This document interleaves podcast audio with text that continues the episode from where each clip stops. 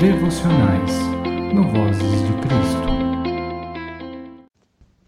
Bom dia, que a paz do Senhor reine em seu coração e domine os seus pensamentos. Eu sou a Cris e hoje vamos meditar em 1 Samuel 1, versículo 10, que diz assim: E com a alma amargurada chorou muito e orou ao Senhor.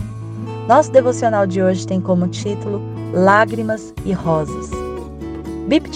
Boom como seria bom se a bagunça em nossas vidas pudesse ser organizada por qualquer fada madrinha de desenhos infantis, que aparece no momento oportuno, seca as nossas lágrimas, gira a sua varinha de condão e tudo se transforma num passe de mágicas. Mas na realidade nada é assim. Nos sugerem levantar e tomar uma atitude, mas muitas vezes, mesmo em pé, mesmo olhando por outro ângulo, há tanta desordem que não sabemos por onde começar. Em sua dor, a única companhia de Ana era o Senhor. Naquela época, a esterilidade era considerada uma desgraça. Nesse ponto, não importam as palavras doces de Eucana. Nesse ponto, ouve-se o rugir do leão que anda a derredor através das palavras de Penina, desdenhando de sua condição. Olhar-se no espelho e sentir-se incompleta. Esse era o mundo de Ana. Hoje a medicina nomeia como disforia sensível à rejeição o padrão de reações intensas a qualquer atitude de outra pessoa que possa ser interpretada como rejeição ou crítica, mesmo quando a intenção real é oposta a isso. Pense em Ana ouvindo Eucana lhe perguntar sobre o motivo pelo qual ela chorava quando foram à casa do Senhor, questionando-lhe se o seu amor não seria melhor do que dez filhos e ela só guardando a parte da frase onde é insinuado que ela não possuía filhos. É isso. Esse era o som das vozes que ecoavam repetidamente em seus pensamentos. Não é questão de não ter fé ou de dar poder ao inimigo, mas tem a ver com como se formam os nossos pensamentos e sobre a validade dos mesmos através dos nossos sentimentos. Tem a ver com limites, os quais o poder não está numa simples tomada de decisão. Em Siló, após terem comido, ela se levanta e se aparta para orar. E ali, sem mais tempo para qualquer ordem ritualística em seus dizeres, apresenta sua alma e dor ao Senhor sem palavras, mas em choro e agonia. Certamente que o Espírito Santo traduziu ao Pai a amargura de sua alma. Quando finalmente consegue conduzir a expressão do seu clamor, ela direciona sua voz e petição ao Senhor dos Exércitos. É importante sabermos quem é essa face do Senhor para que possamos compreender o peso de sua oração.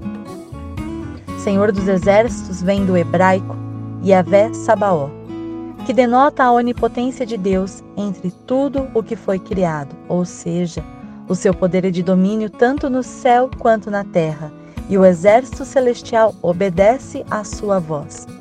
Ela está louvando a vontade de Deus como soberana e perfeita, e o exaltando como aquele que cuida dos seus e não deixa impune o ímpio. Assim, é a este Senhor Todo-Poderoso a quem ela clama por atenção. É grande a sua demonstração de humildade e reconhecimento sobre a bondade e misericórdia de Deus, e por isso oferece a vida do seu filho em entrega de voto. Se um dia a solidão ao nosso redor for desoladora e desesperançosa como a de Ana, precisamos nos permitir chorar e assim contar com o Espírito Santo para compreender e traduzir a nossa oração. Um choro verdadeiro, rendido, rendido e confesso. Não um choro emocionado, mas aquele que revela um coração contrito e uma alma aflita. Essas lágrimas ficam registradas no livro da vida e são colhidas por Deus. Talvez você e eu não saibamos por onde começar, mas precisamos ter certeza que as nossas lágrimas conduzem à lembrança do Senhor e isso permitirá enxergarmos o primeiro passo a ser dado. A essa altura você está se perguntando: então é isso? A chave do sucesso é chorar? Eu lhe respondo que sim, mas veja, como dito, não é qualquer choro, é o de oração. É aquele onde não havia mais forças nem para crer que se podia fazer é uma lamentação que reconhece a nossa situação de miséria frente ao poder de Deus e total dependência do seu agir transformador. E quem diz que as histórias não podem ser mudadas? Deus é conhecedor de todas as coisas em sua onisciência. Nada acontece por acaso ou por fatalidade, mas por propósito. Talvez essa situação tenha sido enredada para que o seu posicionamento te leve à dependência irrestrita de Deus. Saiba também que nosso Pai une propósitos. Assim, quando abençoou Ana após o seu voto, ele curou a sua alma amargurada e arrematou as fibras do coração da mãe que Ana precisaria ser para Samuel. O que, através do exemplo de vida, obediência e fé de sua mãe, se tornou profeta e foi espelho também para o caminhar da história entre Saul até culminar no rei Davi, em suas características mais marcantes, devoção e obediência. Não sabe qual é o propósito da sua dor? Não tem problema, Deus sabe. Entreguemos as nossas lágrimas e reguemos os jardins de rosas que o nosso Senhor tem para você e para mim. Que tal agradecermos juntos por este dia? Pai amado, Senhor Jesus, Espírito Santo de Deus, aqui estamos, Senhor. Eu unida a todos que oram comigo nesta manhã, ou nesta tarde, ou no momento que se juntarem, Pai. Nós estamos aqui rendidos à Sua presença, Pai, reconhecendo o Seu nome como Santo, reconhecendo que só há louvor, só há honra, só há dignidade na Sua presença e que o Senhor merece todo o nosso louvor, toda a expressão do nosso amor. Merece que reconheçamos o seu nome como único, eterno, suficiente e exclusivo Salvador Jesus Cristo. Pai, neste dia nós te agradecemos pela manhã que fez nós despertarmos, que fez com que possamos sentir liberdade nesse dia porque despertamos com saúde, com alegria, com disposição, com capacidade de entendimento, cognição.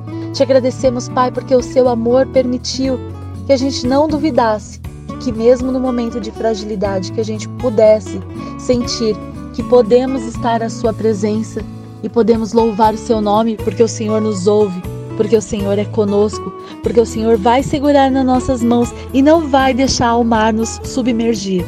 Te agradecemos, Senhor da glória, por todo o seu amor, pelo seu fortalecimento e porque o Senhor nos diz que diante de toda, toda, diante de tudo que fizerem contra nós, diante de toda perseguição, diante de toda armadilha forjada contra nós, que o Senhor é conosco e que se formos firmes, se nós não nos abalarmos, se nós não duvidarmos do seu amor e da sua presença e continuarmos persistindo, que o reino dos céus é nosso.